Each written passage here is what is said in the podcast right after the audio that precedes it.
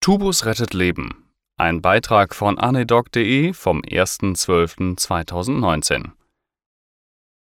Normalerweise ist ein Endotrachealtubus bloß eine flankierende Maßnahme, die die Atemwege sichert, Aspiration vermeidet und ähnliches. Dass der Tubus als alleinige Maßnahme einen Patienten quasi sofort rettet, ist aber eher unüblich. Alarmierung in eine etwas heruntergekommene Wohnung in der Nähe des NEF-Standorts. Vorgefunden wurde eine nach Luft schnappende, präfinal aussehende Patientin, die rücklings auf dem Boden lag. Die Angehörigen hatten keine weiteren Maßnahmen zu diesem Zeitpunkt ergriffen. Die Patientin habe nach Luft geschnappt und noch versucht, das Fenster zu öffnen, als sie dann schon zusammenbrach. Die periphervenöse Sättigung betrug etwa 40 Prozent, der Puls war noch schwach tastbar.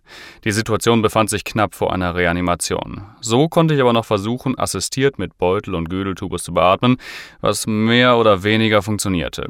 Letztendlich sollte damit auch bloß die Zeit überbrückt werden, bis ein intravenöser Zugang etabliert werden konnte. Aufgrund der äußerst kritischen Kreislaufsituation am ehesten durch die Hypoxie verursacht, waren aber quasi keine Venen zu finden, geschweige denn erfolgreich zu punktieren. In der Zwischenzeit konnten im EKG allerlei wilde Arrhythmien beobachtet werden.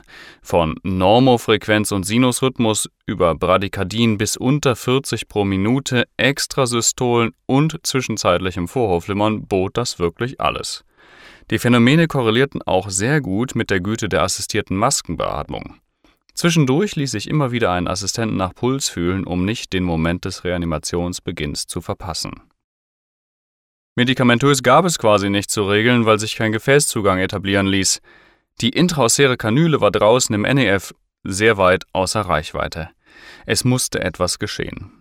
Damit ich wenigstens das Beatmungsproblem, also das A- und B-Problem aus den Hacken hatte, entschloss ich mich, die Patientin ausnahmsweise ohne Sedierung und Zugang und bei Schnappatmung zu intubieren. Der GCS betrug ohnehin während der ganzen Zeit drei, sie war also tief bewusstlos durch die Hypoxie und ihre womögliche Grunderkrankung. Die Intubation lief glatt und ohne Probleme. Quasi als Sofortreaktion auf den freien Atemweg normalisierte sich das EKG, der Blutdruck kehrte zurück und es konnte endlich ein Zugang gelegt werden. Jetzt wurde auch eine Sedierung mit Fentanyl und Midazolam nachgeholt. Die Spontanatmung blieb dabei die ganze Zeit über erhalten. Mit CPAP-ASB, also assistierter Spontanatmung, wurde die Patientin auf die Intensivstation eines Krankenhauses verbracht. Wahrscheinlichste Diagnose: Bolusgeschehen. Intubation ohne Narkose, naja, ganz ehrlich, in dieser Situation bei einer Patientin, die vom Blutdruck her sowieso schon kurz vor Reanimation stand und die tief bewusstlos war, als Ausnahme durchaus zu rechtfertigen in meinen Augen. Nach Bradykardie kommt eigentlich nur noch Kammerflimmern und oder Asystolie bei Asphyxien. Von daher bin ich ganz froh, dass ich das abwenden konnte, auch wenn es sicher nicht die feine englische Art war.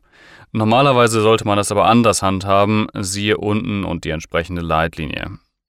Aber im Aufzug zur Intensivstation öffnete die Patientin schon wieder langsam die Augen.